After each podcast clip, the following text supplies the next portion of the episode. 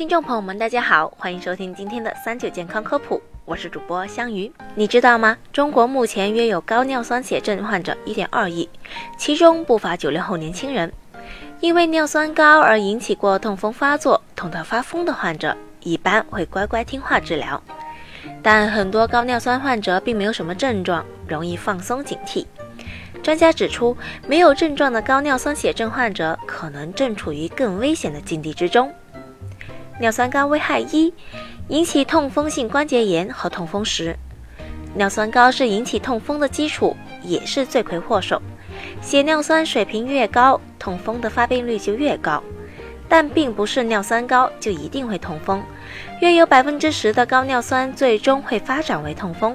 高尿酸的诊断标准是男性四百二十缪摩尔每升，女性三百六十缪摩尔每升。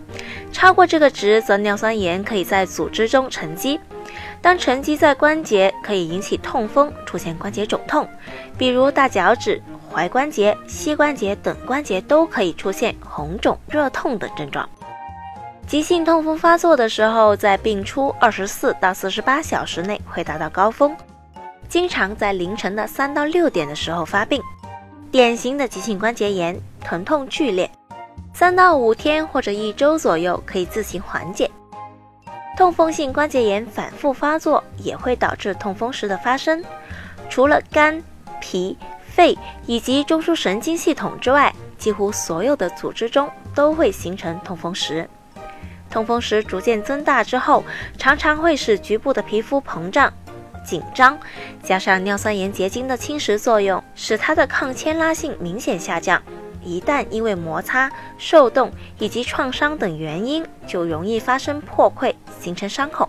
而且这一类伤口往往难以自行愈合。发生在手足肌腱附近的结石，常常会影响关节活动，严重的时候可以侵袭骨质，导致骨骼畸形，甚至骨折。此外，痛风时也可以压迫神经，导致肢体活动障碍和感觉异常。尿酸高危害二：引起肾结石、肾衰竭。尿酸高不仅威胁关节健康，还会对其他脏器造成损害。尿酸盐不只喜欢沉积于关节，肾脏也是它的心头好。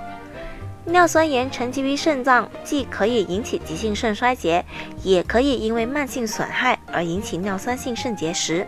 反复尿酸高对肾脏反复损害，也可以出现慢性肾衰竭，乃至导致尿毒症。调查显示，长期痛风者有三分之一有肾损害。对于已经出现了痛风时的病人，百分之百已经出现了肾损害。尿酸高危害三：加重冠心病、高血压，诱发脑卒中。血尿酸水平过高，对血管壁也会造成不良的刺激，常见引起动脉粥样硬化，引起或加重冠心病、高血压，后果就是心肌梗死、脑中风等心脑血管事件接踵而来。大量的研究结果证实，痛风患者血尿酸水平越高，心血管风险就越高。尿酸高危害四：诱发或加重糖尿病。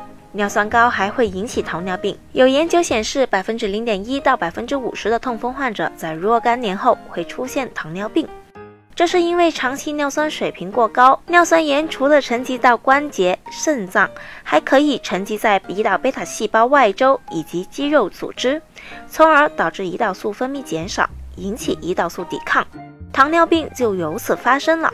那么多久查一次尿酸会比较好呢？尿酸高没有症状，没有引起痛风，也应该引起重视。临床可以经常见到一些年轻人，平时不体检，等到急性痛风发作无法走路，甚至引起了肾衰竭，进了医院才知道原来自己的尿酸高，为时已晚。所以定期抽血查尿酸很重要，应该每年查一次。如果尿酸高，应该把血尿酸降到目标值。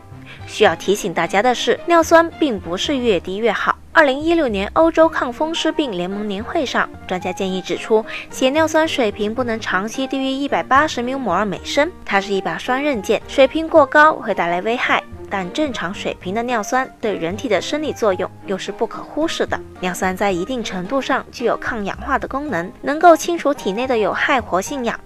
它的抗氧化作用和维生素 C 是等效的，在人体中起着重要的生理作用。所以，如果尿酸水平过低，也会因为抗氧化应激作用，促进动脉粥样硬化和脑白质缺血，从而影响认知功能。好了，今天的节目也差不多了。如果大家还遇到什么问题，可留言告诉我们。我们下期再见吧。